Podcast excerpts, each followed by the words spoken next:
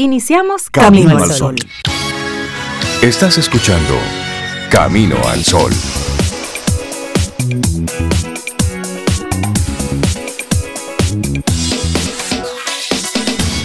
Buenos días, Cintia Ortiz, Obeida Ramírez y a todos nuestros amigos Camino al Sol oyentes. Muy buenos días. Hola, muy buenos días, Rey, Cintia, Laura Sofía, nuestros amigos y amigas que ya están conectados, esos Camino al Sol oyentes que, que siempre están con nosotros, Rey. ¿Cómo tú estás, Cintia, Laura? ¿Cómo están todos ustedes? Aquí estamos todos bien. Súper. Yo hablo por mí, Laura dice que sí, con el dedito que sí. Cintia dice que ahí va. Cintia está en modo café ahora. Buenos días a la vida, buenos días a todos los que conectan con nosotros a través del 849-785-1110. Muchísimas gracias buenos días por estar pendientes de Camino al Sol por ahí también. A los que nos mandan nuestros correitos a través de hola arroba caminoalsol.do. Muchísimas gracias y por supuesto los que están conectados en estación 97.7 FM, buenos días. Y los que a través de caminoalsol.do están ahí. Buenos días. Pase todas las coordenadas, joven. Ahí está, todas. claro.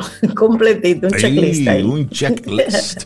Bueno, y el tema del día, Sobe, quiero que seas tú quien lo comparta. Sí, nuestro tema del día, se acerca la Navidad. Ese es el tema. Eso es para Rey, porque yo se acerca ah. o ya, se acercó para mucha gente. Ese es para ti, Rey, especial. el programa pues. de hoy es especial para Reinaldo Grinch Infante. Se acerca la Navidad, puntico, puntico, puntico. Eso es como en puntos suspensivos. Sí, para ti, amigo, amiga, Camino al Sol oyente, ¿cómo viene la Navidad? ¿Ya se siente la brisa, como dice el merengue aquel? ¿Cómo vas sintiendo los aires navideños? ¿Ya sientes tú el espíritu navideño en ti? ¿O todavía te hace falta un algo más? Porque antes, Sobe, desde que caía el doble sueldo, el salario número 13, ya se sentía en el ambiente. Ya se sentía la brisa. Sí, ya se sentía la brisa. la brisita. Ahora no sé. El respiro. Ahora no ni se siente. Ahora ni siquiera fue titular. Antes era, entregarán el doble tal día. Y eso era fiesta nacional. Ya lo están entregando, ya se siente en la calle. Pues ahora como que... Y, foto con la fila de la gente. es que ya no hay cheque. Ahora lo depositan. No, pero. Bueno, hubo unos cheques ahí para revisar alguna cosa. Pero algunos bancos han tenido mucha gente afuera haciendo filas. Por supuesto, sí, yo lo he visto. Sí, sí, sí, cierto. Hay otro tipo de brisa. En el pasado fin de semana, las diferentes plazas comerciales también estaban repletas. moviditas, estaban repletas de gente. Sí, sí, sí. Yo hace mucho no voy a una plaza comercial. Bueno, yo tenía mucho que no iba. Y el pasado fin de semana fui a una y, creo que hasta el año que viene, como a mitad del año que viene, no vuelvo. una locura el parqueo, todo el proceso, una locura. Pero también en las calles. Eh, ayer en la tarde estuve en la calle eh, haciendo unas cuantas diligencias y el tránsito una locura. Cuando digo que tuve que salir, lo que pasa es que nosotros seguimos, bueno, pues Camino al Sol lo estamos haciendo desde casa y los trabajos, bueno, seguimos aquí en, en nuestro modo remoto y, hago el esfuerzo de salir lo menos posible. Y ayer me tocó calle y óyeme. Yo me gustaría hacer. Está difícil el Sí, me gustaría hacer una prueba. Como que un día sin Amet. A ver cómo se comportaría yo no veía a Amet, Rey. Así. ¿Ah, Hacía mucho tiempo yo no veía a Amet. Yo lo he visto en la, en la última semana. ¿En sí, serio? Bueno, pues miren. Yo, incluso creo que, te pregunté si habían quitado los AME porque yo no los veía. Pues me gustaría que siguieran haciendo el trial. A ti te cayeron 25. Sí, 25. Pero mira, ayer de verdad, donde quiera que veíamos de que yo veía un tapón, me daba cuenta. Yo no entiendo cuál es la necesidad de detener el flujo vehicular. Es decir, si tenemos unos semáforos en vías y un chintú, un chintú y un chintú, ¿verdad? Ese es el proceso de un semáforo ¿Por qué tú tienes que detener el flujo de un solo lado, darle preferencia a otro lado? Y luego, entonces, ¿qué tú haces cuando tú obstruyes una, un fluido de una zona? Que se congestiona peor la otra. Se pone peor, claro. Sí, entonces me gustaría hacer como un trial, a ver si alguno de esos genios que tenemos en, la, en el Intrant eh, nos explica cuál es el concepto del flujo de la ciudad, el flujo, para nosotros como ciudadanos desconocedores totales de todo esto, pues podemos entenderlo. No es posible tú durar 25 minutos en una intersección solamente porque... En un semáforo. En un semáforo. 25 minutos duré yo ayer. Solamente porque cuando le tocaba el turno al, grupo, a la línea donde yo estaba, nos detuvieron más de seis veces. Es decir, la luz... la, Entonces es mucho. Ahí estaba todo el mundo desesperado, tocando bocina y demás porque era una locura. Y además te digo que con mal contado, fueron unos 20 minutos. Pero es una locura. Y yo uno a tu pregunta, otra mía, Rey, que tengo como varias semanas pensándola. Los motoristas no necesitan respetar los semáforos. No. A ellos se le quitó ese... Para ellos no. Para ellos no existe esa regla, ¿verdad? No, para ellos no existe esa regla. Yo sabía. Sí, ellos se van cuando quieran. Es increíble la forma en que están los motoristas. Y para algunos guagüeros tampoco. Y para algunos guagüeros tampoco. Así como que pasan y ellos hacen de la vista gorda. Entonces. No, y, en contravía los motoristas, o sea, realmente es preocupante. ¿eh? Es como que. para mí. por poco, yo eh, por poco me llevo como tres o cuatro en diferentes momentos, pero que me salen así de repente. Entonces, me gustaría de verdad entender un poquitito la lógica detrás de todo eso. Pero bueno, hoy estamos en espíritu navideño. Y ese es nuestro espíritu navideño, claro que sí. Se acerca la Navidad porque hay un ritmo totalmente diferente en la ciudad, o antes había un ritmo diferente en la ciudad cuando teníamos las, las Navidades. Pero buenos días, Cintia, ¿cómo estás?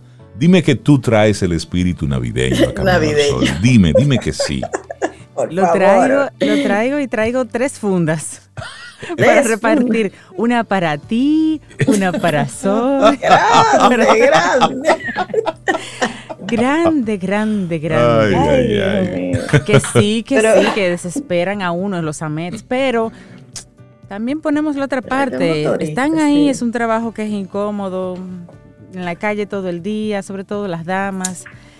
Eh, agradecemos a los que hacen el servicio con, más nivel de conciencia, pero sí, hay algunos que van a algunas esquinas que realmente... Ella es buena, ella viene como a poner el equipo. Ella no estuvo 20 minutos en un semáforo. ¿Es eso? He estado en otras Ella no sale casi de su casa. No, es eso, es eso. Pero mira, mejor vamos a preguntarle a nuestros amigos Camino al Sol oyentes, ¿qué significa la Navidad para ti?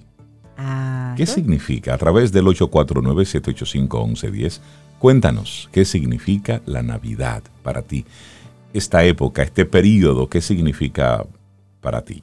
Para mí, significa un, cierre de un ciclo, cierre de ciclo. Navidad para mí es eso, es revisar lo que ha pasado, proyectar. Eso es la Navidad, un cierre de un ciclo. Listo. Y eso viene lo que viene. Hay, hay análisis chéveres, hay otros que son también chéveres, y ahí vamos.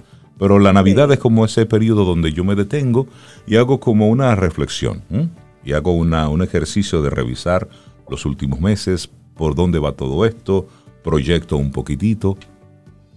listo, eso es para mí. yo hago eso también. Y como tomamos Navidad en Camino al Sol, digo, vacaciones navideñas en Camino al Sol y en otro lugar, para mí es un poco como descansar también, como desconectarme un Desconectar, sí. Y descansar, eso. Hago lo mismo que tú, Rey, hago como una revisión y es un cierre también para mí ya. Pasó el año, pasó el año, punto. Y listo. Y los bombillitos que me encantan, sobre todo los de muchos colores, esos me dan alegría, me sacan más la alegría, pero no espero de que Ay, en Navidad yo voy a ser alegre, en Navidad yo voy a gozar. No, yo distribuyo eso en el año. Tú lo administras. Eso está distribuido el año entero, pero, pero es eso, es un cierre es reflexión, es descanso, sobre todo eso.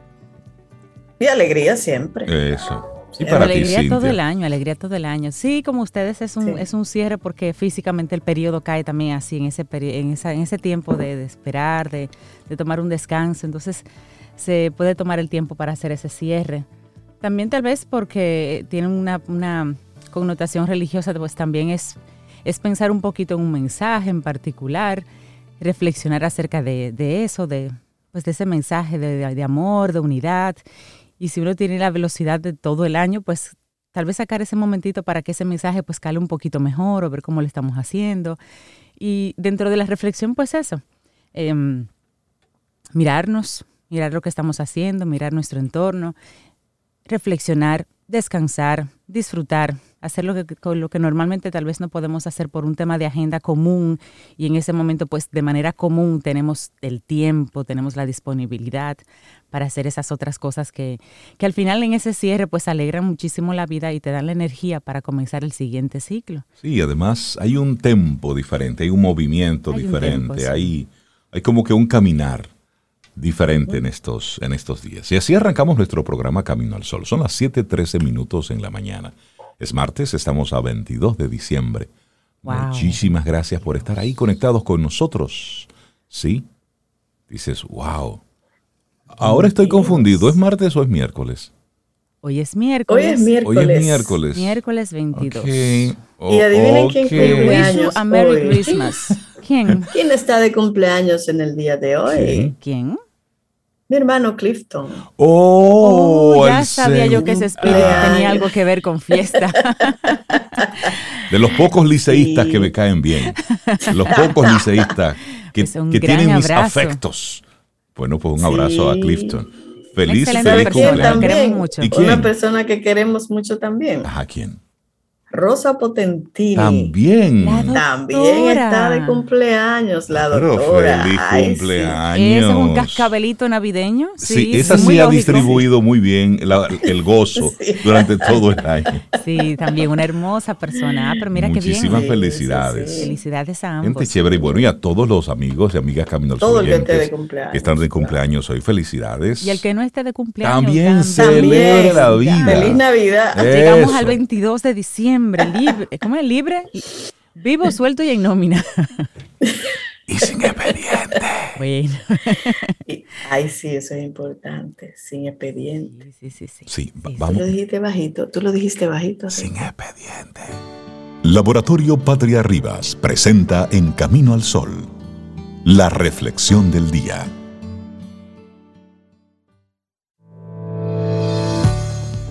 Pero antes, Joan Brown dice que cuando llega el día de Navidad, nos viene el mismo calor que sentíamos cuando éramos niños, el mismo calor que envuelve nuestro corazón y nuestro hogar. Así siente Joan la Navidad. Muchísimas gracias y mandarle un gran abrazo a todos los amigos Camino al Sol oyentes que me dicen, Rey, hoy es miércoles. Miércoles, Rey, miércoles. Sí, es cierto, hoy es miércoles y estamos a 22. Gracias por decírmelo. Es que la noche fue tan larga. Recuerden que ayer estábamos en el solsticio de invierno, donde teníamos la noche más larga. Y fue larga. Y fue larga. Entonces, discúlpeme, pero sí. Es miércoles y estamos a 22. Nuestra reflexión para esta mañana. Tú eliges el sentido que quieres para la Navidad. Así es. Y las calles llevan días llenas de adornos. Las tiendas tienen árboles, telas, luces. Nos recuerdan las fechas que marca el calendario. Los villancicos, los aguinaldos, los angelitos marcan el compás de las compras y las bolsas empiezan a pasear por las calles con destinos ajenos a quienes las llevan, es decir, llevando regalos de aquí para allá. Las navidades, buenas o malas, felices o infelices, crean un ambiente que es irrepetible en cualquier otra época del año. Sin embargo, aunque estén señaladas en prácticamente todas las sociedades del mundo, en ninguna se vive de la misma manera. De hecho, dentro de estas sociedades no hay ninguna persona que la viva exactamente igual. Para muchos niños representa la ilusión, la de ver a sus padres más tiempo que en todo el año, la de encontrarse con personas que no ven habitualmente, la de poder escribir una carta con deseos a Santa o a, los Reyes Magos, sean o no concedidos, la de creer que el mundo es bueno porque las personas que les rodean también lo creen un poquito más. Bueno, y la Navidad trae sentimientos. De hecho, pasado el tiempo, la mayoría de los adultos experimentamos un pequeño sentimiento de nostalgia, como el eco del primer amor, que recoge el deseo de volver a vivirlas como cuando éramos pequeños. A quienes nos rodean niños es fácil que nos contagiemos por esa ilusión y que de pronto nos quitemos unos cuantos años, muchos años de encima. Para otras personas la Navidad es aquel momento en el que más echan de menos a esas personas que se han ido, a esas personas que se sentaron a la mesa el año pasado y que ya no están. Su sentimiento debe ser respetado y acompañado, porque Van a sentirse más reconfortados cuando el ambiente que les rodea no les importa estar alegres y felices. Muchas veces, estas personas no se permiten sentir así, sienten que desentonan con el espíritu de estas fiestas, cuando hay pocos sentimientos tan humanos que el echar de menos, como todas. Es una buena época para acompañar. Acompañémoslas en su dolor y la soledad que sienten probablemente será entonces mucho menor. Importante sí destacar que las navidades son más que consumo. Hay personas que piensan que las navidades son la excusa perfecta para ser un poco más consumistas que el resto del año, para poder alejarnos un poco más de nuestro interior, para empolvar con dulce por unos días lo que en nuestras vidas no soportamos. Incluso hay personas que odian la Navidad, porque piensan que siguen existiendo por la perversión que han hecho de ellas estas personas. Sin embargo, no olvidemos que el sentido a las Navidades a nuestras navidades, se lo damos nosotros. Tenemos ese poder. Recordemos el maravilloso cuento de Navidad de Dickens, de Charles Dickens, en el que el reflejo del viejo Scrooge nos debería hacer reflexionar varias cosas. Por ejemplo, la primera reflexión. ¿Qué motivos tienes tú para ser feliz con lo pobre que eres? Otra reflexión. ¿Qué motivos tienes tú, tío, para ser infeliz con lo rico que eres? Y gracias por esa actuación. y quizás las navidades no sean solo una excusa, fechas en el calendario, luces o villancicos, pero cuando es para dar, ofrecer o acompañar, la excusa no solo es buena, sino que es realmente hermosa. Que deseemos un tiempo especial de paz y amor no significa que no queramos el resto del año esto, sino que deseamos un lugar para dar color y valor a estos valores que sin duda son extraordinarios. Así que tú eliges el sentido que quieres para la Navidad. Escrito por Sergio de Dios González, ha sido nuestra reflexión y te lo dejamos de tarea aquí en Camino al Sol. Laboratorio Patria Rivas presentó En Camino al Sol la reflexión del día. Te acompaña Reinaldo Infante. Contigo, Cintia Ortiz. Escuchas a Sobeida Ramírez. Camino al Sol.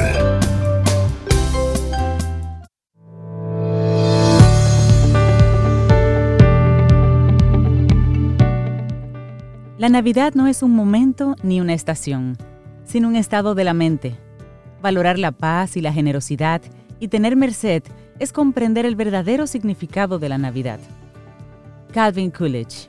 Y le damos los buenos días, la bienvenida a Isabela Paz ella es pedagoga, terapeuta, especialista en práctica psicomotriz, es directora de Felices Jugando y bueno, y ella es colaboradora de Camino al Sol y tiene muchos años con nosotros.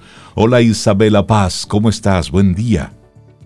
Hola, buenos días. Estoy bastante bien, bastante contenta de estar aquí eh, como última, eh, ¿cómo se llama? Encuentro de este espacio de mucho crecimiento para todos, para los que nos oyen, para los que participamos y colaboramos.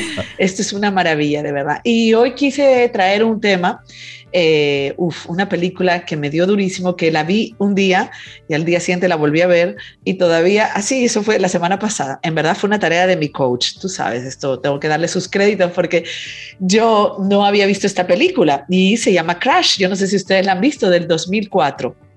Película mm, Crash. No la han visto. es una película dirigida por un director canadiense que se llama Paul Haggis con Sandra Bullock, eh, imagínense, con, con Dillon y bueno, está eh, Brendan Fraser, es increíble la cantidad de personajes.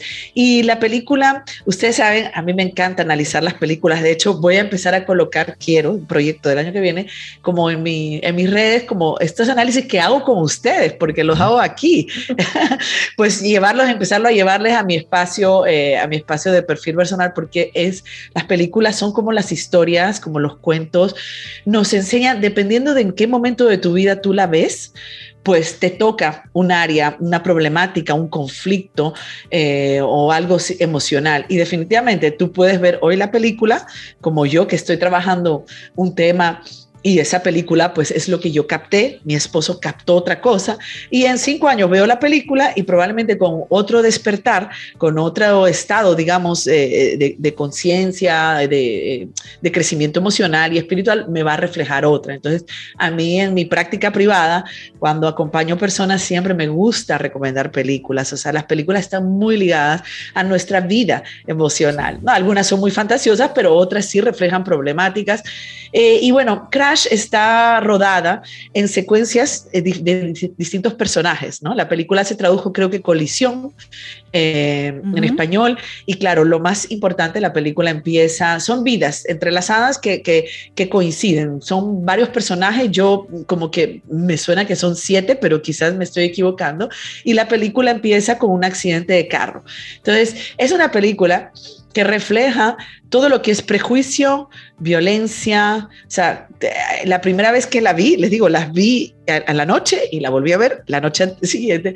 Sentí como una paullo y una depresión enorme de la oscuridad humana. Pero lo interesante de esta película es que tú nunca puedes predecir, o sea, tú estás en todo el tiempo categorizando, este es bueno, este es malo, este es un tarado, este, y ese mismo personaje, tú no puedes predecirlo, o sea, que tal cual esta película lo que te refleja nuestra condición humana, que todos tenemos luz y sombra y que en algún momento yo puedo actuar como mala, o sea, hacer acciones que podemos categorizar malas, pero eso no quiere decir que yo sea mala. Y esto es lo bonito de esta película, ¿no? Nos hace ver esta parte. Entonces, bueno, eh, claramente nos enseña una agresividad tanto una, la violencia que podemos ser evidente o no tan evidente. Y esta violencia entre los personajes, esta agresividad, pues se produce a partir del miedo, es en, eh, eh, la, película los personajes son de distintas razas. Eh, hay un latino un iraní hay afroamericanos están los blancos y todo y hay muchos personajes con mucho racismo. Pero si tú cruzas todo esto del racismo tú vas viendo que, los personajes tienen muchísimos aspectos de, prejuicios, no solamente por el racismo, ¿no? Y los estereotipos y cómo la forma de comunicarnos, de arremeter con los demás, o sea, hay algo impresionante. Voy a ir hablando de personajes, ¿no? Y el que no lo ha visto, les invito a verlo porque creo que es una buena reflexión para cerrar el año, como para que nosotros eh, reflexionemos qué lado de nosotros vamos a dejar salir y también para dejar de, hacer prejuicios, porque bueno, y esa era mi lección. Mi lección es que yo vivo categorizando las cosas, como todos, pero, pero realmente a mí, a mí, me cuesta no hacer juicio. Y muchas veces lo que uno dice, yo no haría eso, acaba haciéndolo. Entonces, por ejemplo, hay unos personajes, ¿no? Yo los voy a dividir. El policía bueno, y bueno, voy a hacer spoiler, pero ustedes cada uno tendrá su propia luego conclusión. El policía bueno y el policía malo, ¿no? Eh, está Matt Dillon, que es un policía súper racista, y entonces atrapa a una pareja de afroamericanos, uno es director de cine y la otra es, este, bueno, y están haciendo una, una no se ve la escena, pero están haciendo eh, algo en el carro, y entonces el policía los atrapa, y el policía tiene, Matt Dillon, tiene su pareja eh, de policía. Eh, y cuando va a, el Matt Dillon los busca, los baja del carro, los trata fatal, ¿no? Y la película te hace ver que lo trata fatal porque son eh, afroamericanos. entonces, incluso cuando va a inspeccionar a la esposa, que la esposa está media borracha, la toca de una manera abusiva, la toca sexualmente, es horrible. Y tú ves la escena, primero la impotencia del esposo, que no hace nada, pero ¿por qué no hace nada? Por, nada más esta escena tiene para todos los 15 minutos que tenemos en la participación, para una escena, porque él no hace nada porque los policías tienen pistola. Entonces, él se tiene que chupar, ver a, la, a, la, que el tipo está, disque, eh, ¿cómo se llama? Eh, revisando si la esposa que tiene un vestido de cóctel no tiene ninguna pistola y la manosea literalmente. Y el policía, bueno, por decirlo de alguna manera, lo mira con una desaprobación, con un asco, diciendo que pensando esto, pero este tipo, pero el esposo no puede hacer nada porque hay un abuso claramente de poder y evidentemente si hace algo le van a dar un golpe. Bueno, pues esta escena pasa, el policía malo los deja ir y la esposa acaba con el marido, o sea, lo humilla, le dice, yo he sido humillada, pero no por ese tipo que me ha, me ha tocado, sino por ti que no has hecho nada. Y el tipo le dice, este, en esta situación, lo que hice fue salvarnos el pellejo. pero la esposa es dura con sus palabras. O sea, ya la esposa tiene, tú tenías que haber hecho algo. Entonces yo digo, ¿cómo tú juzgas una situación? O sea, que tú no sabes cómo se hubiera desencadenado cuando el policía y ustedes saben cómo son los policías allá. Y, bueno, aquí tenemos nuestras situaciones con los policías también. Entonces, ¿qué tú haces, no? Y cómo tú haces un juicio tan duro como está bien, la, la esposa fue casi violada, fue horrible, la escena es horrible y da una impotencia y una rabia. Y eso es lo de esta película. Esta película como son cosas cotidianas que nosotros vemos, esta película te indigna de una manera, pero al mismo tiempo pues te enternece, porque ojo, ojo con este policía. Eh, bueno, pasa esta escena, el director de cine, este afro, o sea, el esposo de ella, sale hecho polvo, sale enojado, se siente como la peor rata del mundo y se va, ¿no? Eh, y a mí me impresiona la dureza de la esposa, porque desde mi mirada en ese momento, ese día, digo, wow, el esposo hizo quedarse callado, esa fue la estrategia, ¿no? Y sin embargo la esposa le reclama y yo les pregunto, ¿qué ustedes hubieran hecho? Entonces, ahora la esposa lo, juzga, arremete, lo acaba, le corta la cabeza y el tipo se va como, un, como en el subsuelo a llorar su miseria. Y ahí queda esa escena, porque después esa rabia que el tipo ha generado porque la esposa le ha dicho que le ha humillado su respuesta, entonces el mismo tipo empieza a hacerse juicio sobre él, soy poco hombre, digo, eso no se ve, esas son las interpretaciones que yo hago. Bueno, acto seguido, el policía bueno, supuestamente, va a renunciar a, porque no soporta a este compañero. Y dice, y dice, y va donde el jefe, que también es afroamericano, les digo, esta película no da, ahora este trocito va a ser suficiente, pero es por eso les invito a verla, ¿no? Porque también habla de esta transformación de las personas positivas. Bueno, pues este va y le dice al jefe, le cuenta al jefe y el jefe le dice, tú vas a, quiere, él quiere ir patrullar solo. Y le dice, tú tienes dos opciones. O dices lo que pasó realmente, denunciando el hecho del tipo abusivo de poder, racista y todo esto, lo cual nos hace quedar mal a ti y a mí, porque tú tienes un año patrullando y yo soy el jefe. O tú dices que tienes una situación de flatulencia. Entonces el tipo elige decir que tiene una flatulencia. O sea, también el tipo no asume una posición. Maquillando la verdad. Se queda neutral, prefiere, para no quedar mal, decir que tiene flatulencia. Y señores, este tipo acaba, ya ahí no voy a hacerle spoiler, pero este bueno que juzga al malo, yo nunca haría algo así, acaba haciendo algo horrible, también víctima del prejuicio racial. Pero eso no lo voy a contar. Bueno, ¿qué pasa? Vámonos ahora con el polimalo para que ustedes vean, porque es que es esto. Esta película te habla de lo bueno y lo malo sin bueno ni malo.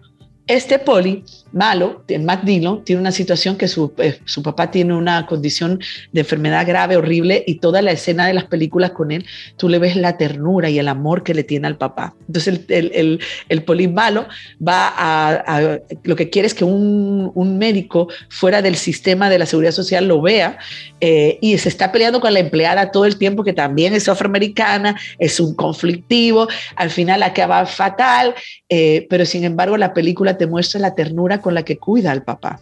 Y déjame decirle, la, este, en una está la esposa del, de la esposa que fue abusada por este tipo, tiene un accidente y el carro se voltea. Y ese mismo policía malo que la, a lo largo de la película, pues que la, que la maltrató y la abusó, acaba salvándole la vida, ¿no? Entonces, esta película te lleva por unos estados emocionales que tú quieres matarlo y, se juega el pellejo al final para salvarle la vida, ¿no? Y así está también el personaje de Sandra Bullock, que es la esposa, no sé si es un alcalde o algo, que es una tipa frívola, superficial y maltrata a todos los empleados. Y hay un personaje que es la persona de limpieza, que es latina. Eh, y, y, Sandra Bullock, pues la, la maltrata y que usted no limpia y no sé cuánto, ¿no? Y al final, Sandra Bullock se cae de la escalera y llama a su amiga con la que se pasa hablando por teléfono, también de una clase alta, ¿no? Y la amiga le dice que no puede ir a buscarla porque está dándose un masaje. Y al final la película muestra que la, que la, persona que ha sido maltratada es la única amiga que tiene. Entonces Sandra Bullock la abraza y le dice, eres la única amiga que tengo, ¿no? Como eh, nosotros nos damos el lujo de maltratar a nuestros empleados, de decirle, o sea, nos creemos con el derecho. Mm. Este, esta película también nos habla de que cuando yo estoy enojada, yo me creo como, eso me empodera para yo decirte lo que yo quiero o para yo tratarte como yo quiero, ¿no? Y también, si yo soy tu empleador, eh, o yo te pago, tú tienes que aguantarme todas las cosas eh, que yo quiero. Eh, el tema de, no sé cómo vamos con el tiempo, quizás Laura me puede avisar porque sé que hoy se acabó el tiempo. Con el tiempo vamos, vamos fatal, pero interesantísimo lo que nos estás comentando. Pero dinos en tus palabras, Isabela, qué, tú quieres? Invítanos a ver la película y, muéstranos específicamente qué, en qué quieres que nos fijemos, que lo saquemos como un, como un conocimiento para la Navidad, para, para reflexionar nosotros. Sí, lo primero, yo pienso que nos habla de nuestra arrogancia, de cómo yo me creo mejor que tú y acabo haciendo lo mismo que tú. Entonces, e-, eso es claramente toda la película. Es decir, me convierto en lo que estoy juzgando, me convierto en aquello que cuestiono. E-, exactamente, entonces eh, tú no puedes decir que el otro sí hace y yo no hago, porque tú no sabes en las situaciones que está el otro, en las que tú mismo puedes estar víctima de tu propio prejuicio haciendo lo mismo que el otro. Entonces, yo creo que si un mensaje de Año Nuevo que yo le decía a, a Laura, un reto del próximo año, es que no juzguemos. Realmente eh, no podemos juzgar nada, ni al que creemos que es malo, ni nada. Eh, lo segundo también es revisar continuamente o estar atentos, estar bien atentos a nuestros creencias, a nuestros prejuicios, eh, de cómo pensamos. Ustedes saben que nos programamos, nos programa la cultura, nos programa nuestro ambiente familiar y tratar de tener esta mente abierta para poder eh, eh, tal vez cambiar nuestras creencias. Lo otro es que no seamos duros con los demás, con nuestras palabras. O sea, como la escena que yo les conté de la pareja esta que había sido, la mujer había sido abusada, que fue tan dura con el esposo. O sea, es que cuando yo tengo ira, ¿no? Cuando yo me creo eh, convencida de que yo tengo la razón, entonces eso me da derecho a acabar contigo, ¿no? Y también otra que nos enseña es cómo desplazamos la ira. Muchas veces nosotros tenemos ira hacia algo y cómo la manejamos, porque esta película habla de cómo manejas las emociones oscuras de nosotros, ¿no? Entonces, cuando tenemos esta agresividad, eh, esta ira, lo que hacemos es que la desplazamos a alguien que vemos más vulnerable, ¿no? Que esa es la base del bullying. O sea, quizá yo con Rey no me desplayo porque Rey es el que me invita aquí, pero tal vez con eh, Laura, eh, tal vez yo me siento más empoderada y, y, puedo, o sea, y eso yo le digo mucho a, a los que personas que yo acompaño, ¿no? Y esto fue un proceso, es mi proceso. Siempre manéjate con el otro como si tuvieras un público espectador que te interesa, porque es verdad que sí podemos autorregularnos, señores. O sea, no podemos decir de todo a nuestros hijos, a quizás nuestros empleados, pero si al cliente que nos está dando el dinero, con ese nos vamos a cuidar mucho. Entonces siempre tratemos al otro como si nos estuvieran mirando y saber que no todo en la vida es categorización, no hay blanco y negro, y que nosotros tenemos oscuridad y tenemos luz, como este personaje, el policía malo, y que nosotros somos los que vamos a decidir qué lado queremos que salga hacia afuera. Isabela Paz, precioso lo que nos compartiste en el día de hoy. Muchísimas gracias y esperamos que tengas unas felices fiestas de parte de todos los colaboradores y todos los Camino al Sol oyentes. Te damos las gracias por compartir con nosotros un año con mucha información sumamente valiosa. Cada una de tus participaciones siempre han sido muy bien valoradas por los Camino al Sol oyentes. Así que nosotros nos queda solamente agradecerte y esperamos tenerte en la décima temporada de Camino al Sol en el 2022. Así es, muchísimas gracias. Felicidades a todos, a todos los que nos oyen y muchas bendiciones. Un abrazo desde aquí. Feliz Navidad, Isabel. gracias. Disfrutemos un delicioso café escuchando Camino al Sol.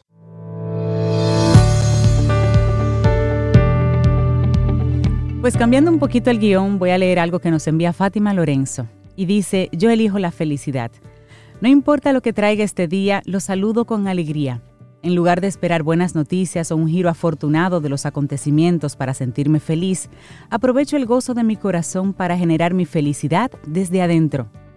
Cuando me concentro en la felicidad, la encuentro en todas partes. Un poco de felicidad es fácil de encontrar. Por supuesto, atesoro la alegría del tiempo que paso con mi familia y amigos. También siento una tranquila felicidad cuando paso tiempo en soledad contemplativa. Me deleito con la serendipia, sintiéndome bendecido por las aparentes coincidencias y atravesando el día con felicidad y confianza. Gracias, Fátima. bueno, recibimos a nuestra querida María Eugenia Ríos Lamas, la directora de Nueva Acrópolis Dominicana. Hoy hablaremos sobre el simbolismo de la Navidad. Maru, buenos días, bienvenida de nuevo a Camino al Sol. ¿Cómo estás? Muy bien, gracias. Y esa bienvenida siempre es agradable, se siente en el corazón. Bienvenida a tu casa. Bueno verte, qué bueno verte. Buenos días, Maru. Gracias, Obeida, gracias, Cintia. Reinaldo, aquí estamos ya finalizando el año. Así es, cerrando este 2021. cerrando este año increíble. Ha corrido, pero lo hemos sentido, lo hemos sentido. Y se sienten pasos de la Navidad. La Navidad que significa nacimiento, natividad, eh, sí, nacimiento. se celebra el nacimiento del Maestro Jesús. En, nuestras, en nuestro mundo casi que es una fiesta globalizada, estoy hablando así, casi, porque estas tradiciones del nacimiento del Mesías, de la tradición cristiana, tienen mucha relación y tengo que ir a mezclar un poco de historia, un poco de tradición, un poco de simbología. Vamos a ver cómo lo hacemos en tan poco tiempo. ¿Sí? Vamos a ver cómo lo hacemos. Pero esta, este nacimiento del Mesías tiene tradición también agrícola. tiene que ver con los ciclos de la vida, con los ciclos de la siembra, de la cosecha y por supuesto, como es agrícola, tiene que ver con el famoso solsticio de verano, de invierno, perdón, solsticio de invierno para el hemisferio norte, celebrado entre el 20 y el 25. Estas tradiciones anteriores al cristianismo celebraban entonces el nacimiento siempre de una deidad fundamental como centro de todo el universo, eh, por lo menos de nuestro sistema. Entonces, el sol, la deidad del sol. Cuando hablamos de Maestro Jesús Cristo, hablamos de un iluminado.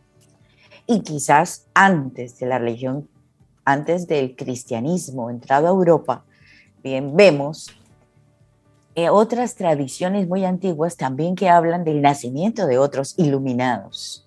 Uy, el nacimiento de Zoroastro, el nacimiento de Baal, el nacimiento en Egipto de, de, de Amon-Ra, bueno, el sol, que simboliza el sol, la iluminación. ¿Por qué? Porque estamos viviendo épocas de invierno, épocas de oscuridad, días más oscuros y por tal necesitamos sol, necesitamos luz.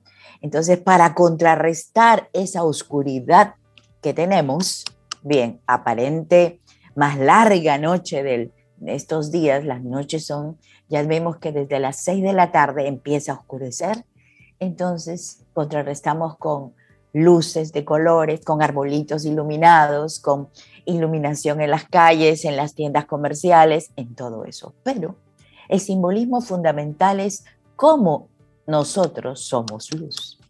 Como seres humanos, nosotros somos los que debemos traer la luz. Nosotros somos los que debemos trabajar por estos nuevos ciclos. ¿Y por qué se servían banquetes, abundancia de, de, alimentos, se disfrutaba, se bebía, brindis y todo esto que las tradiciones hasta ahora lo mantenemos? Porque están reflejando la abundancia después del invierno, viene la primavera, el renacimiento. Y ese renacimiento requerimos que sea un ciclo de abundancia, un ciclo de bienestar, un ciclo de paz, de amor, como lo estamos proponiendo para el nuevo año. Entonces, esta festividad tan arraigada en la cultura cristiana tiene origen ancestral, tiene un origen, eh, no sé, a partir del siglo eh, del siglo IV recién se define que Jesús, Jesús de Nazaret, nace el 25 de diciembre. Pero las tradiciones son que en el hemisferio norte se celebraba el sol invicto. ¿Por qué el sol invicto? Después de la oscuridad, finalmente al día siguiente vemos salir el sol. El sol vence las tinieblas, la luz vence las tinieblas y vuelve entonces el sol a brillar. O es el modo de celebrar un nacimiento. Nacimiento, si bien en este caso es cristiano, pero es el nacimiento del sol, de la luz. Siempre la luz, tenemos toda la confianza, la luz vence a la oscuridad. Y como el otro día decían en el programa, buenos hay, hay muchos buenos, hay muchos buenos. Necesitamos ser más buenos todavía. María es la elegida por Dios.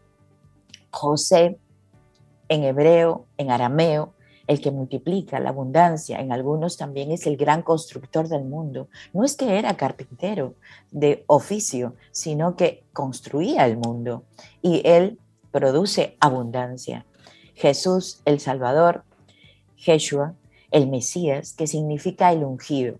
Bueno, tantas tradiciones que podríamos quedarnos hablando mucho tiempo, pero es consagrar una tradición que lo traemos nosotros aquí a reflexionar un poco, a pensar un poco cómo se ha transformado en algunos casos en una corredera, en una ansiedad, en una locura, en una locura de compra, de comida, de no sé, bueno, cómo se ha tergiversado una tradición tan profunda, tan íntima, tan de interiorización, tan de trabajo interno para vivir alocadamente externamente. Entonces, volvemos aquí a otras tradiciones que podemos acoplar un poco en el, en el originales de los países nórdicos, como San Nicolás. Santa Claus, Papá Noel, San Nicolás está unida a esta, a esta festividad. ¿Por qué? Porque Santa Claus trae regalos, pero trae regalos, trae cosas importantes en el significado de la Navidad nos concede lo que llamamos los milagros de Navidad, porque tenemos fe, porque hemos trabajado en ello, porque hemos sabido sembrar, hemos sabido cultivar y por tal vamos a poder cosechar en época de invierno. Entonces ven que San Nicolás también celebra una parte de esto. Y en Inglaterra, la tradición de colgar las medias y esperar que, San, que Papá Noel, Santa Claus o San Nicolás coloque las monedas de oro, esperemos que sean monedas de oro, bueno, de oro. pero bueno, son de oro, son de oro porque cuando se obtienen los resultados, porque se obtiene esta buena cosecha, es lógico que son pepitas de oro, son monedas de oro. Entonces, estas tradiciones nos recuerdan cosas muy importantes en la vida. Si bien está unida a lo astronómico, también lo astronómico, porque decían que se anunciaba el nacimiento del Mesías. Unos, los, eh, la parte astronómica dice la conjunción de Júpiter y de Saturno. Bueno, Saturno, Cronos, siempre está presente. Y por eso los romanos celebraban las Saturninas, que duraban 15 días de celebración. Eso, gozo. igual que nosotros, igual que nosotros. Me gusta eso, gozo por 15 días gozo por 15 días, porque las Saturninas. las Saturninas, en las Saturninas eran festividades muy profundas en la época de Roma, pero de gozo, de alegría, de, de disfrute. ¿Pero por qué? Haciendo oposición a la oscuridad, pero celebrando el ciclo, el cerrando el ciclo, el tiempo y sobre todo, otra vez vuelvo a repetir, el, la buena cosecha. La buena cosecha. Esta época se, la, semillas entra en la tierra, pero se guarda en la tierra porque hay oscuridad. Pero apenas se aprovecha el sol, el agua, el aire, todo lo que está en la naturaleza para volver así a renacer. Invitamos a nuestros oyentes a un buen renacimiento. Yo creo que un buen renacimiento, ya que el simbolismo de la Navidad es el nacimiento, y todos los años estamos hablando del nacimiento, pues, ¿por qué no? Hablamos del renacimiento. Y un renacimiento también tiene que ver con nosotros, por supuesto. ¿No nos enriquecen las experiencias? Claro que nos enriquecen. Claro. Todo el año ha sido lleno de experiencias. Es un buen renacimiento pensar que volverá la luz y que nosotros somos parte de ella. Bueno, ya esta reflexión del simbolismo de la Navidad que nos comparte María Eugenia Ríos Lama. Siempre cada una de tus presentaciones cargadas de, de muchísima magia en tus palabras y la misma forma de tú contarnos las diferentes historias nos invitan entonces a reflexionar. y ver la Navidad como algo más que compras, que comer, que, locura en las plazas comerciales. Llegar a ese origen, volver un poquitito a lo que significa, como decíamos al principio del programa, de cerrar un ciclo, porque eso es lo que significa este, este periodo. Es la luz vence a la oscuridad, pero al mismo tiempo eso es una renovación que debe ocurrir desde dentro. Lo que pasa es que nos hemos quedado con los bombillitos, nos hemos quedado con las luces, con la parte cosmética, pero esto es un poquitito más profundo, es más allá de, fiestas, es mucho más allá que de, ruido, es mucho más allá de, gastar dinero, es mucho más que eso. Así que María Eugenia, muchísimas gracias por invitarnos a, dar esa mirada de nuevo hacia esto. Y todo el año además. Gracias por tus contenidos, María Eugenia, la verdad. Cerramos un ciclo la gente los valora todos. Los valoramos mucho. Y como Rey decía siempre, se, extiende la invitación, el contrato para el 2022, para que vuelvas a acompañarnos acá. Gracias. De todas maneras, el sol, camino al sol, es parte, es parte de esa luz que traemos todos los días y todos los días. Entonces, estamos, hemos sembrado y estamos cosechando. Una feliz Navidad, un feliz renacimiento, otra vez la luz y un año, un año nuevo, próspero para todos. María Eugenia. todo salud. Feliz Navidad, Maru, y que tengas un felices fiestas y nos escuchamos y nos vemos el año que viene. Un gran abrazo, amiga. Nos vemos el año que viene. Un abrazo. Felices fiestas, María Eugenia. Un abrazo. Gracias. Igual, igual. Y hoy tenemos a una, Camino al Sol oyente de cumpleaños, así que aprovecha, Sobe, para que le dediques también una de estas canciones. Y es a Vianela. Yanela está de cumpleaños, así que feliz cumpleaños para ella también, para Clifton, para Rosa Potentini. Feliz cumple. Seguimos celebrando. Disfruta un delicioso café en compañía de Camino al Sol. Y seguimos hablando de Navidad y esta frase es de Taylor Caldwell y dice, este es el mensaje de Navidad, nunca estamos solos.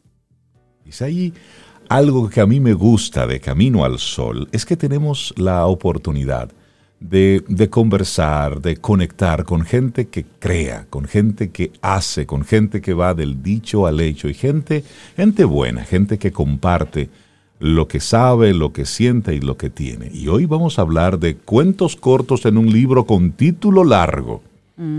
Darle los buenos días y la bienvenida a Joan Fue Liao autor de literatura infantil y animador de lectura. Joan, buenos días y bienvenido de nuevo a Camino al Sol. ¿Cómo estás? Estoy muy bien, gracias a Dios y muchísimas gracias por esta invitación y qué bueno volver a, reencontrarnos, volver a encontrarnos. Para nosotros es un gusto, Joan, eh, conectar contigo de nuevo y estar pendiente de todo lo que haces. Yo no sé cómo produces tanto, pero eh, aquí vamos a conversar un poquito de tus libros, pero sobre todo de este último libro, de esta última obra que pones a circular. Cuentos cortos con un libro con título largo. microrelatos, tenemos entendido, que son microrelatos. Sí, la mayoría de, de, este libro que tengo en la mano, Cuentos cortos, es un libro con título largo, son de minificción, que algunos también llaman microrelatos o microcuentos es un subgénero de la literatura de narrativa que se trata de condensar lo más posible un relato a lo mínimo que logre impactar al, lector.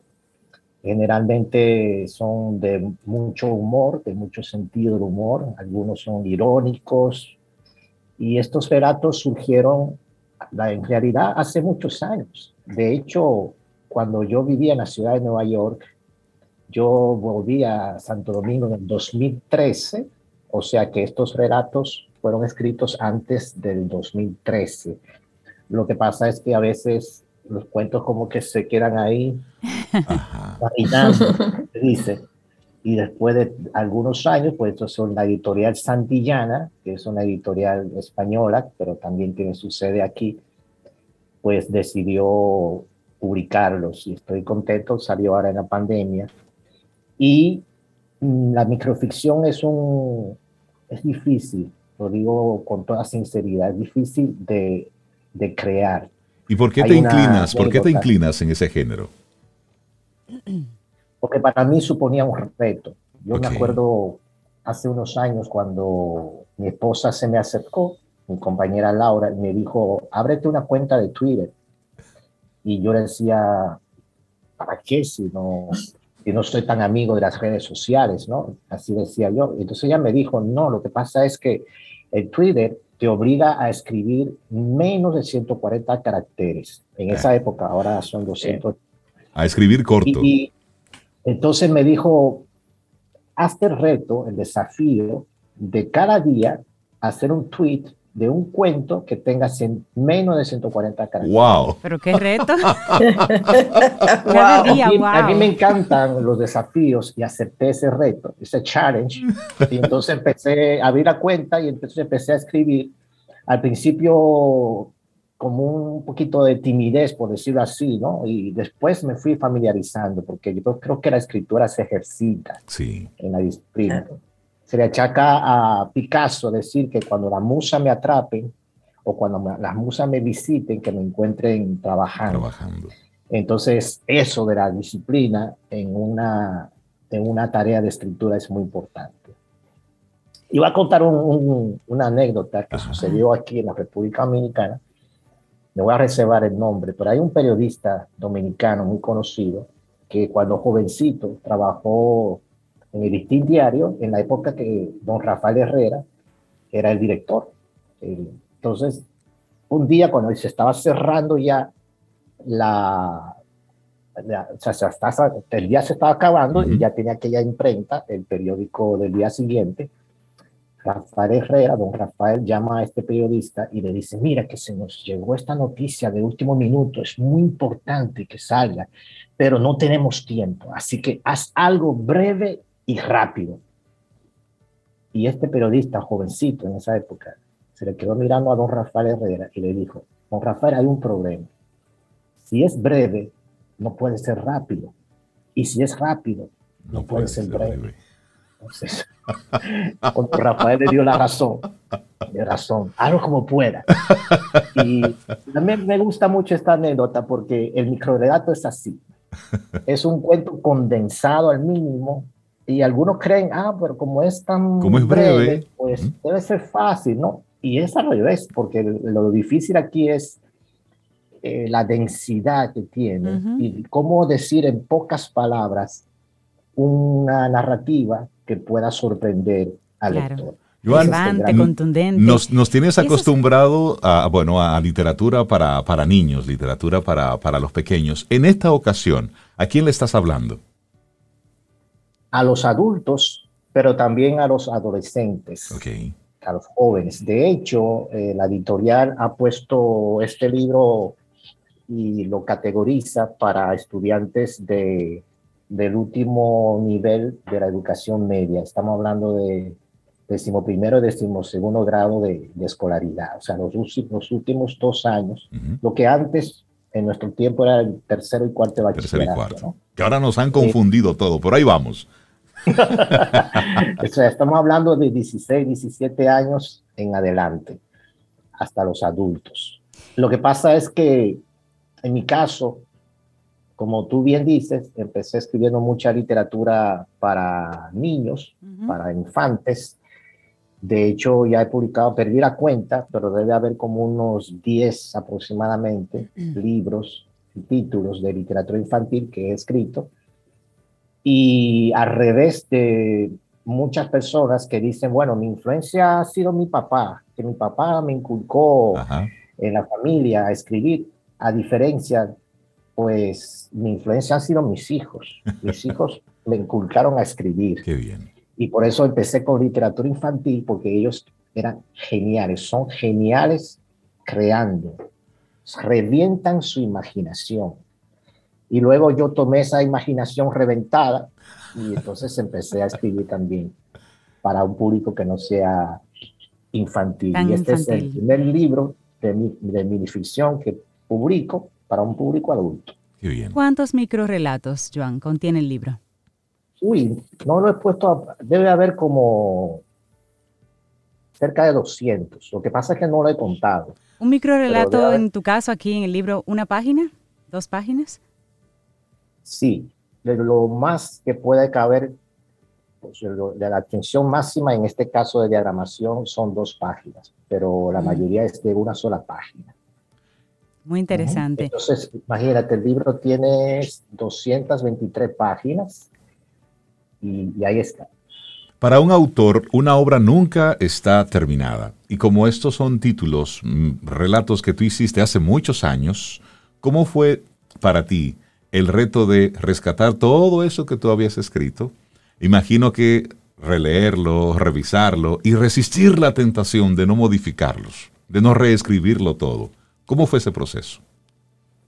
Me encanta la pregunta. Genial, porque yo me di cuenta que el Joan que escribió esos relatos hace años no es el Joan de hoy.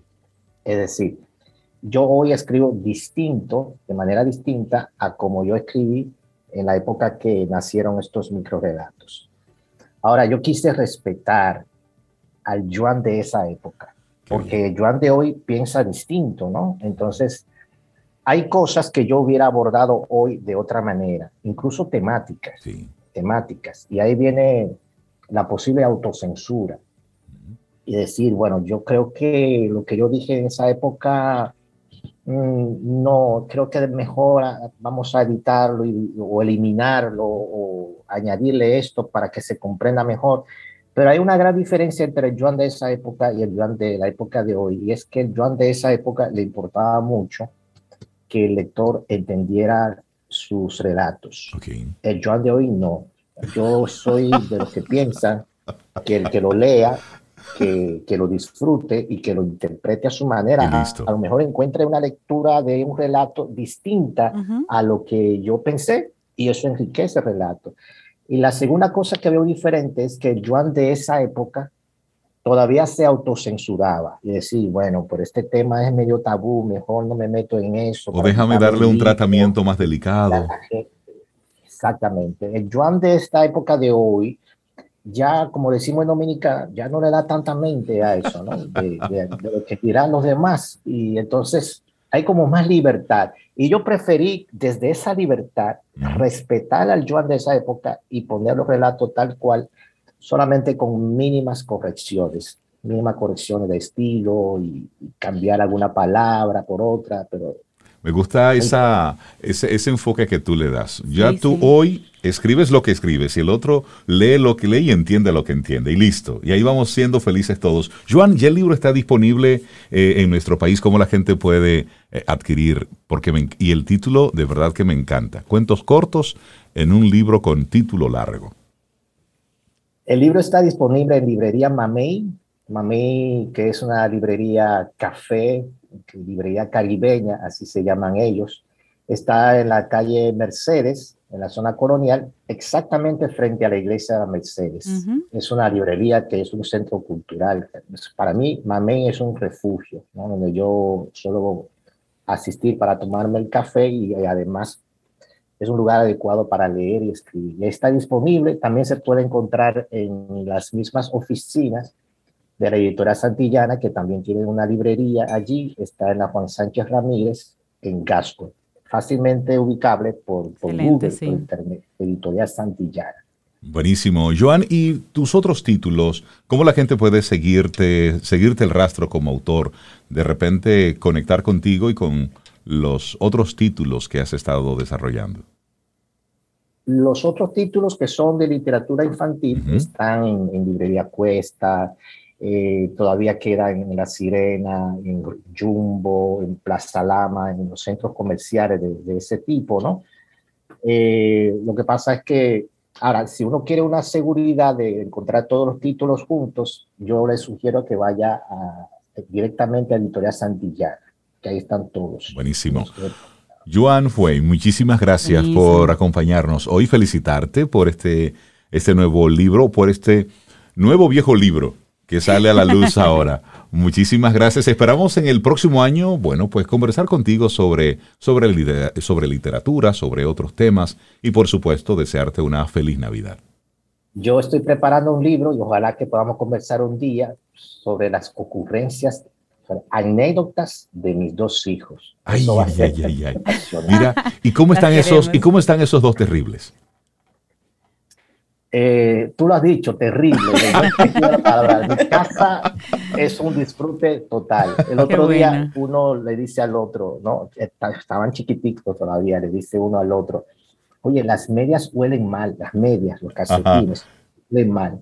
Sí, huelen mal, sí, muy feo. Y uno le dice al otro, ¿tú sabes por qué las medias huelen mal? Y el otro dice, no sé. Y le responde el mayor, las medias huelen mal porque no tienen nariz. Como no tienen nariz, no saben oler, no huelen. Entonces, huelen, mal. Claro. Me gustó el pensamiento lateral. No, ah, chistes inteligentes, no aptos, no aptos para adultos cuadrados.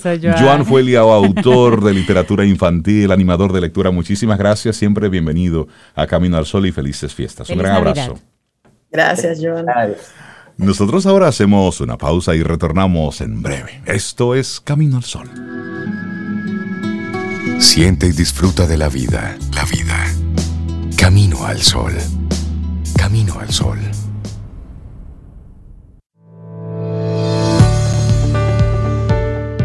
Y la siguiente frase es de Harlan Miller, pero es como un deseo de todo camino al sol. Dice, ojalá pudiésemos meter el espíritu de la Navidad en jarros y abrir un jarro cada mes del año. Me gusta eso, un jarro. Se suena, como abundante. Aunque cuando yo escucho jarro conecto de inmediato con habichuelas con dulce. Por eso es para, para Semana Santa, por ahí, ¿eh?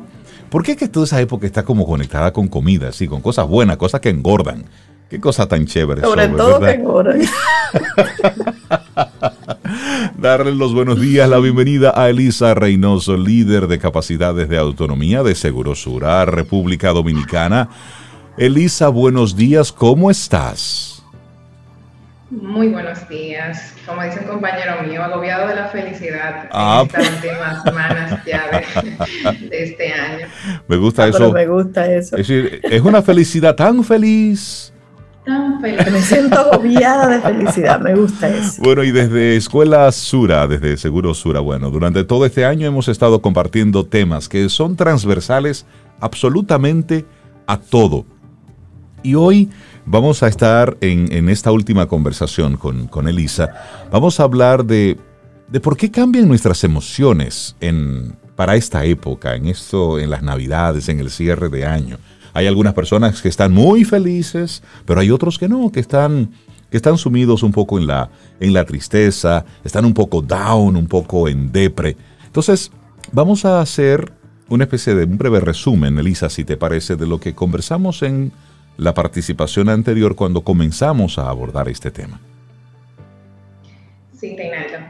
Mira, eh, tratábamos en la vez anterior, en esta primera etapa, primero definiendo lo que eran las emociones, que son esas eh, reacciones que todos experimentamos en algún momento por, eh, según las circunstancias y momentos de vida, como son las alegrías, las tristezas, miedos, ira.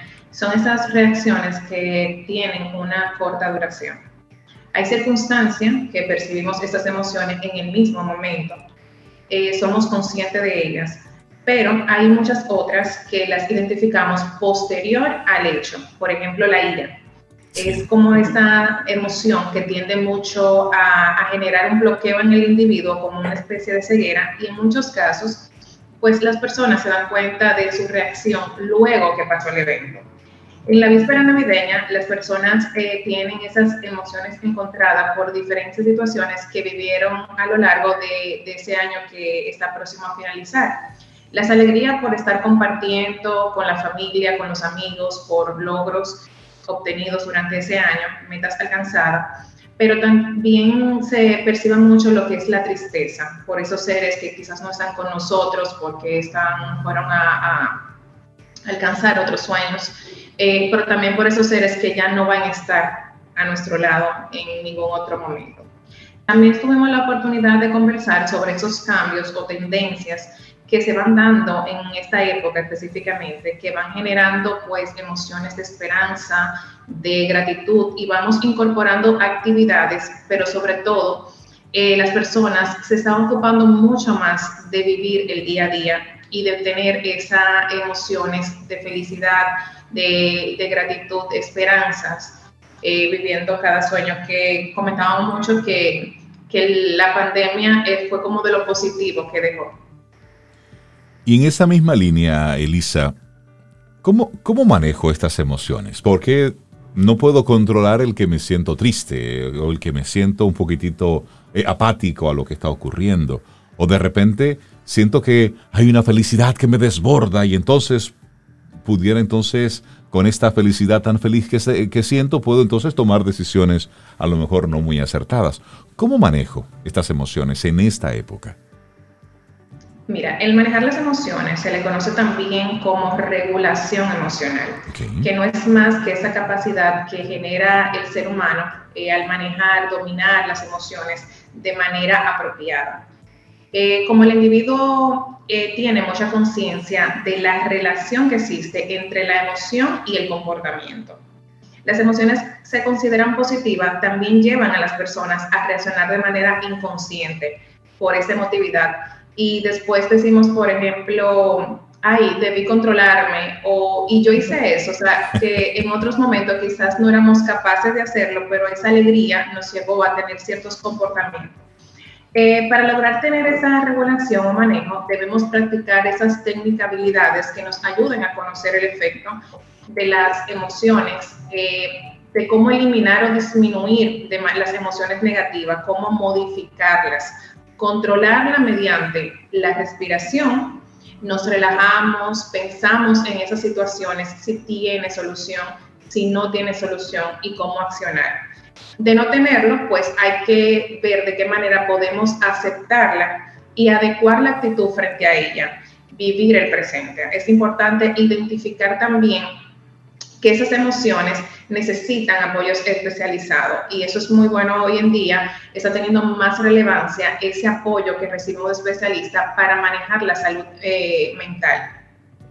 Sabes, Elisa, que en días pasado conversaba con, con, una amiga que es psicóloga y me comentaba el aumento importante que han tenido casos eh, las personas buscando ayuda eh, sobre todo el acelere, de la, el deterioro de la salud mental con la pandemia.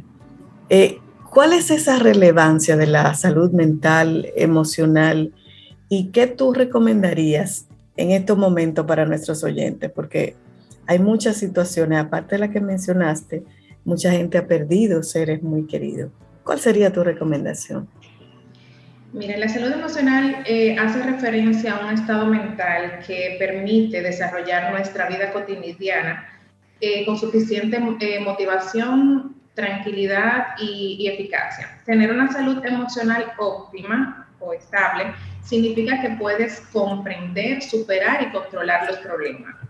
Es así que las personas con buena salud emocional son capaces de regular esas descargas o emociones corta, sin perder el control de verse afectada.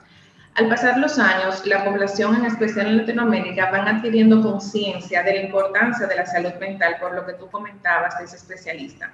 Es tan importante cuidar la salud mental como cuidamos la salud física. Ambos eh, complementan ese generar un bienestar en las personas, de una vida más saludable, que comenzamos a escuchar mucho ese término. El no atender la salud mental puede provocar eh, situaciones quizás eh, emocionales graves, conductuales, hasta físicas. Las complicaciones que se generan en ese momento están asociadas mucho a enfermedades mentales, conductuales y que provocan situaciones agravadas posteriormente. Las terapias psicológicas son de vital importancia, por eso es bueno atender la salud mental, eh, igual como hacemos con la salud física, pues permite manejar estrategias, eh, perdón, manejar estrategias y superar bloqueos emocionales. ¿Por qué? Porque lo hacemos mediante el desarrollo de habilidades que permiten afrontar el presente y el futuro. Dice una psicóloga llamada Pilar Sordo eh, que las emociones debemos dejarlas fluir, hablarla, tratarla con alguien eh, que nos dio miedo, que nos dio tristeza, que nos dio alegría durante el día, porque nos permite ir descargando todas esas, esas, emociones, desarrollando esa habilidad y eliminemos ese tabú. Esa es mi recomendación, eliminar ese tabú que tenemos muchas personas de que entendemos que cuando vamos a un psicólogo es porque la condición, eh, como dicen por ahí, es que estamos locos y no necesariamente. Una atención a tiempo nos puede ayudar a tener mejor relación en el día a día y manejando esas emociones, pues eh, todo va fluyendo mejor. Elisa, y hasta el momento has estado hablando mucho de autorregulación, de cómo yo soy consciente de lo que está ocurriendo y en base a una conciencia, a una respiración, a un eh, centrarme, pues puedo ir controlando y o manejando estas emociones. Pero hablemos un poco de el que está acompañando. Yo estoy viendo a esa persona, que a, mi compañero, a mi compañera, que está sumido en alguna tristeza, a lo mejor inexplicable para mí, o en un estado de euforia que a lo mejor tampoco puedo comprender. ¿Cuál debería ser esa actitud del acompañante? Lo importante es que también el acompañante tenga esa regulación, porque muchas veces cuando vemos a la persona muy emotivo, tendemos a ponernos ansioso, nervioso, y quizás lo que hacemos es eh, incrementar esa reacción en nuestro compañero. También el acompañante debe tener esa respiración, eh, buscar las palabras adecuadas y buscar la manera de cómo con las preguntas eh, precisas podemos llevar a, esa persona que está viviendo una reacción a, hablar a qué siente, qué le está llevando a esto y también pues de una manera temprana acompañarle a identificar que necesita esa atención con un especialista. Buenísimo, porque las emociones están ahí, no las controlamos cuando surgen, pero sí podemos, una vez llega y la identificamos, pues sí somos responsables de cómo actuamos en vía de consecuencia. Porque al final no hay emociones ni buenas ni malas, son emociones. Todo forma parte de la naturaleza. Ahora, ¿qué yo hago con eso que voy sintiendo?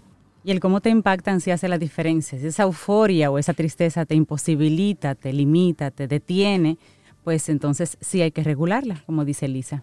Sí, y que muchas veces esas emociones que aunque le estamos sintiendo en el presente, pueden estar marcadas por un pasado. Entonces es importante poder conversar esa situación y buscar cómo generar esa habilidad para manejar, para controlar esa emoción que nos permita pues tener un comportamiento adecuado y quizás no tener una reacción que pueda tener consecuencias más agravadas en esa relación de pareja, en esa relación de trabajo. Entonces es bueno hablarlo, eso es lo importante. Buenísimo. Elisa Reynoso, líder de capacidades de autonomía de Seguro Sura, República Dominicana.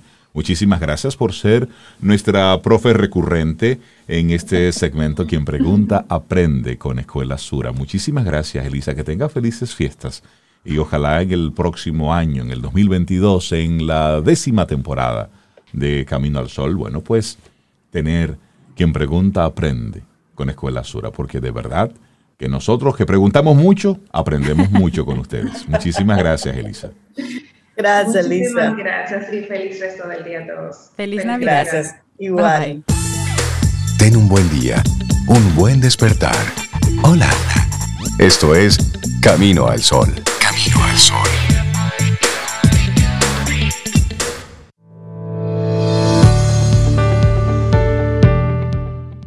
Nuestra última frase del día de hoy es de Charles Search y dice, Navidad es hacer alguna cosa extra para alguien.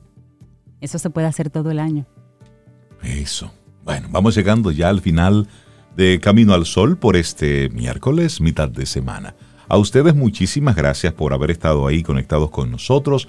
Mañana jueves, si el universo sigue conspirando, si usted quiere y nosotros estamos aquí, tendremos un nuevo Camino al Sol. Así es. Bueno, nos vamos con música de Navidad. Esta, Jingle Bell Rock. Esa me gusta mucho. Así que para dejarle esa chispita a Reinaldo Infante de felicidad de Navidad. ¿Qué, tú crees? No, ¿sí? Me parece chévere. Sí, sí, sí. Jingle Bell Rock, mira, es rock. Es rock. Con que sea rock, me basta. Ya, lindo día. Hasta mañana. Y esperamos que hayas disfrutado del contenido del día de hoy. Recuerda nuestras vías para mantenernos en contacto. Hola arroba caminoalsol.do. Visita nuestra web y amplía más de nuestro contenido caminoalsol.do. Hasta una próxima edición. Y pásala bien.